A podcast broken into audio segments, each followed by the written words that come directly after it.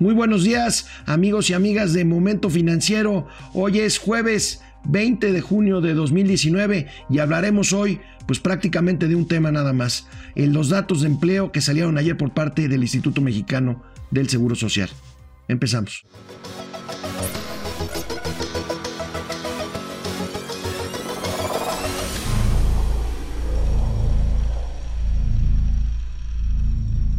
Desde el cierre del primer trimestre de este año, eh, hemos estado dando cifras eh, que revelan eh, la, la situación en la economía mexicana, cifras no muy buenas, cifras no positivas, pero ninguna, ninguna había causado tanto escosor y tanta pues por decir así, molestia en los círculos gubernamentales como la que ayer dio a conocer el Instituto Mexicano del Seguro Social, las cifras de empleo al mes de mayo de este año, pues hay una caída de nada más y nada menos 88%, casi 90% eh, cae la generación de empleo al mes de mayo si comparamos mayo de este año con mayo anterior. Si comparamos el periodo enero-mayo de un año con otro, la caída es de un 54%. Cifras graves, cifras serias, cifras que inquietaron y bueno, cifras que motivaron, encabezados hoy en la prensa, sobre todo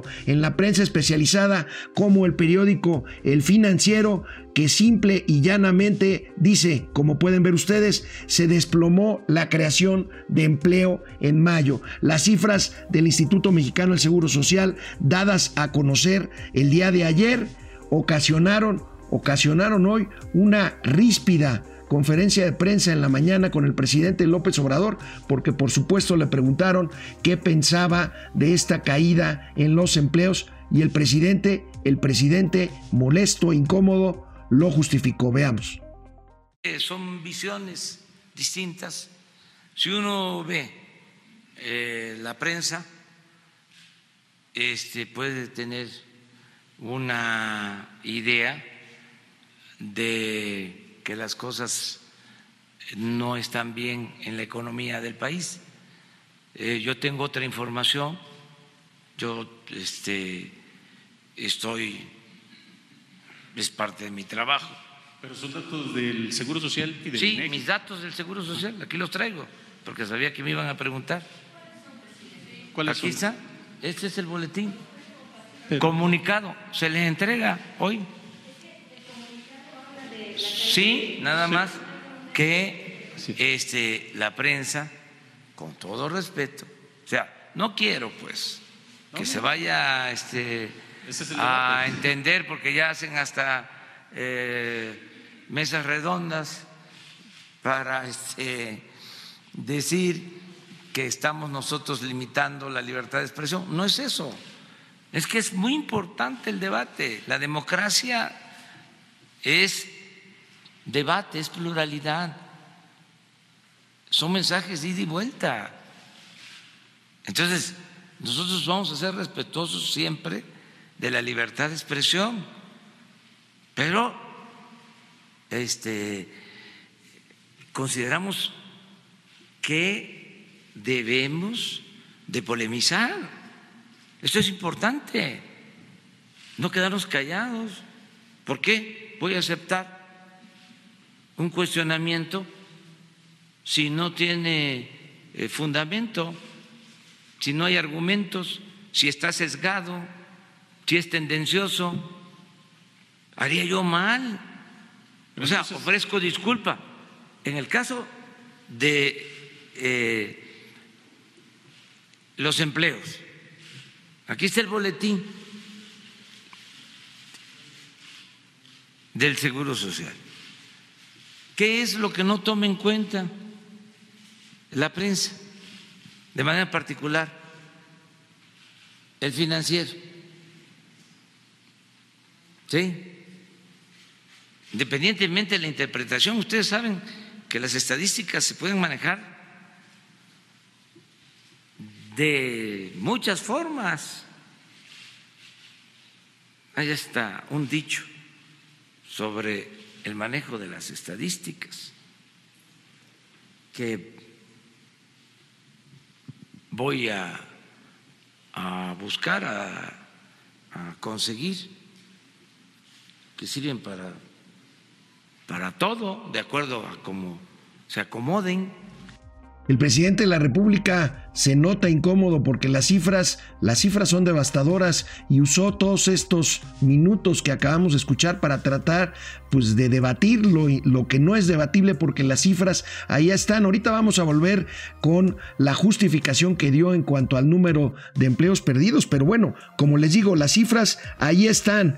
Se explica esto por la pérdida de puestos eventuales en mayo 37 mil puestos menos de trabajo.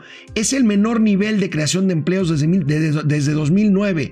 Nada más que acuérdense que en 2009 estábamos en medio de la peor crisis contemporánea financiera global, cuando aquella crisis terrible que, que nació eh, justamente con la quiebra de Lehman Brothers en Nueva York.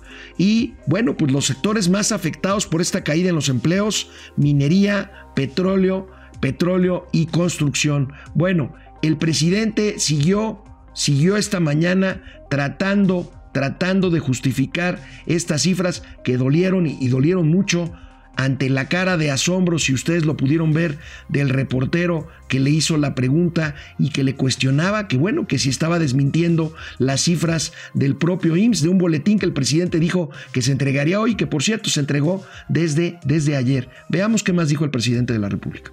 Presidente, pero estos, datos que presentó la prensa son falsos. Aquí está. Déjame contestarte.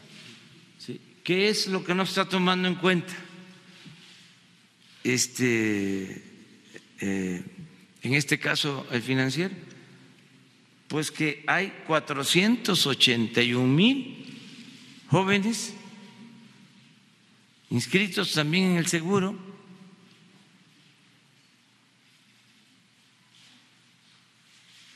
que si se suman, pues eh, cambian completamente el informe o el resultado. ¿Pero esos son empleos formales considerados? Sí. Em, em, ¿Empleos estándares o son parte de los programas sociales? Sí, parte de los programas, pero son empleos. Ah, no son. No, no. Pero es un asunto de criterio. O sea, este, porque estos eh, jóvenes, 481.548, está en el boletín, esto no se toma en cuenta, como también... Si 104.000 jóvenes hubieran sido dados de alta durante el mes de mayo, es un dato comparable. 104.000 jóvenes son del de, que inició el programa, no es un dato comparable. Sí, pero aún este, con tu razonamiento, de que no se toma en cuenta, ¿sí? Este, que es solo mayo, de estos 481 mil, hay inscritos en mayo. Sí, está hablando en, en abril son 281 mil, en mayo 481. Ah, ahí está, miren. ¿Cuántos fueron, ¿Cuántos fueron, dados de alta en el IMSS durante el mes de mayo?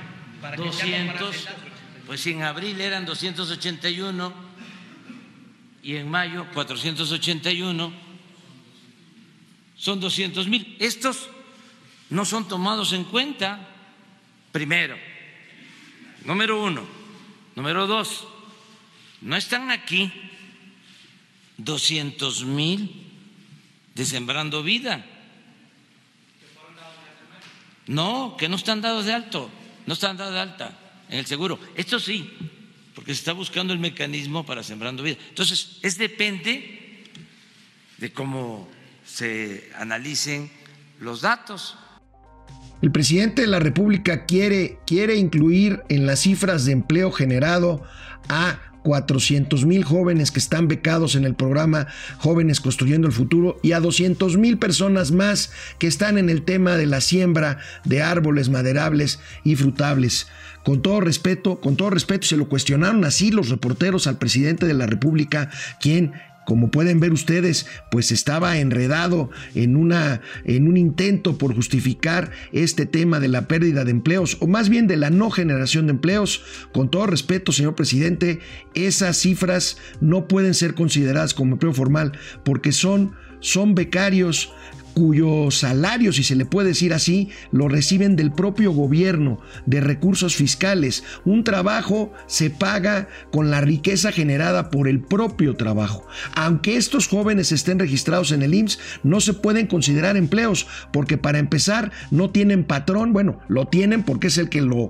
los adopta como becarios, pero este no pagan cuota del Seguro Social y además, pues el salario es pagado por los propios recursos fiscales. Ustedes se preguntarán, oigan, y entonces las personas que trabajan en el gobierno las personas que trabajan en el gobierno no cotizan en el Seguro Social, cotizan en el ISTE, en el Instituto de Seguridad Social y Servicios para los Trabajadores del Estado, con algunas excepciones de algunas dependencias que están en una cosa que se llama el apartado B, que cotizan en el IMSS, pero que el patrón, aún siendo una entidad descentralizada, paga sus cuotas al IMSS. En fin, yo creo que esto pegó tan, tan, tan fuerte que el presidente, pues ahí lo tienen embarcado en una discusión, habla de que pues él tiene derecho a réplica, pues por supuesto que la tiene, que es bueno la discusión, por supuesto que es buena la discusión, pero aquí sí es preocupante que estén negando las propias cifras del Instituto Mexicano del Seguro Social, que por cierto, hace unos minutos acaba de convocar a una conferencia de prensa que tendrá lugar en unos minutos ahorita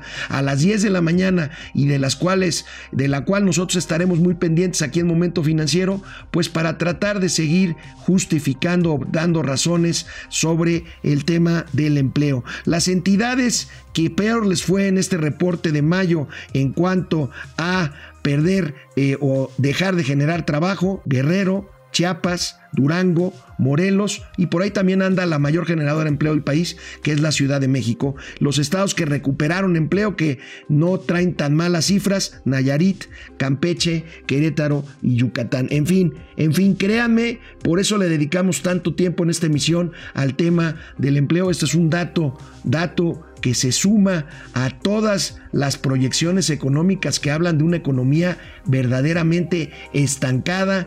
En la próxima semana, el lunes, daremos el adelanto en lo que es el IGAI, la actividad económica, que es el previo al PIB del segundo semestre. Ya les hemos dicho aquí en Momento Financiero, si estas cifras vuelven a ser negativas como las del primer trimestre, pues estaremos ya oficialmente en una, en una recesión. En fin, aquí Aquí estamos con esto, esto es un tema importante, vamos a ver, vamos a ver qué es lo que, qué es lo que sucede. Carlos Roberto Escobar dice, pues una maroma más.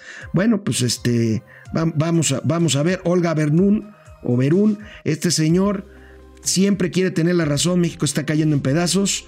Eh, Aurora Jarillo Solo él, no se da cuenta de la gravedad de lo que está pasando, la economía está tambaleándose. Laura Alarcón, como siempre, tiene otros datos a su manera, desde luego. 115 mil empleos perdidos al cancelar las obras del, del aeropuerto de Texcoco. Lo hemos, lo hemos tratado mucho aquí en Momento Financiero. En fin, muchas reacciones, muchas reacciones. Gracias por estar aquí en, este, en esta emisión de Momento Financiero. Y bueno, pues materialmente, este tema de las cifras de empleo, pues opacó completamente un tema que seguramente hubiera sido la nota principal el día de hoy, que es que ayer el Senado mexicano, ayer el Senado mexicano aprueba el TEMEC, el Tratado de Libre Comercio México, Estados Unidos y Canadá, con 114 votos a favor, 4 en contra y 3 abstenciones. Es una buena noticia, es una buena noticia porque da una luz de certidumbre, pero pero falta Canadá, que no, ah, no hay duda que lo va a aprobar Canadá, pero falta el Congreso de los Estados Unidos con una mayoría demócrata que está dividida, que no está tan segura de entregarle este regalito envuelto con moño rosa al presidente Donald Trump. El día de hoy, el día de hoy en Washington se reúnen Donald Trump y Justin Trudeau, los mandatarios de Estados Unidos y de Canadá, pues para revisar este y otros temas seguramente tratarán, tratarán el tema del Tratado de Libre Comercio. Omar Navarrete, nuestro presidente, se preparó tanto para hacer oposición que ahora que está en el gobierno no tiene idea de qué hacer. Híjole, comentarios duros, comentarios duros que ustedes vieron en estos fragmentos pues amplios que les pasamos pues para darles el contexto, realmente los datos pegaron en la línea de flotación de la 4T. Veremos qué dicen en unos minutos los funcionarios del IMSS, encabezados por su nuevo director, Zoe Robledo. Seguramente insistirán, porque la Secretaría del Trabajo y Previsión Social ya lo hizo, seguramente insistirán en que hay que incluir en las cifras de empleo los 600 mil eh, personas, 400 mil jóvenes y 200 más que están en los programas sociales. Esto puede ocasionar graves distorsiones en la medición de lo que debe de ser un, un equilibrio, una información transparente para que podamos nosotros tener diagnósticos correctos sobre el rumbo de la economía. Recuerden, a diagnósticos cerrados, soluciones erradas y entonces pues ahora sí pues que Dios nos agarre confesados con el tema económico. Amigos, llegamos así al final de esta eh, emisión de Momento Financiero, Economía, Finanzas y Negocios, para que todo el mundo las entendamos. Les agradecemos mucho, estaremos, estaremos comentando sus participaciones, sus amables participaciones en estos ejercicios de comunicación. Por lo pronto, por lo pronto nos vemos mañana que ya será viernes.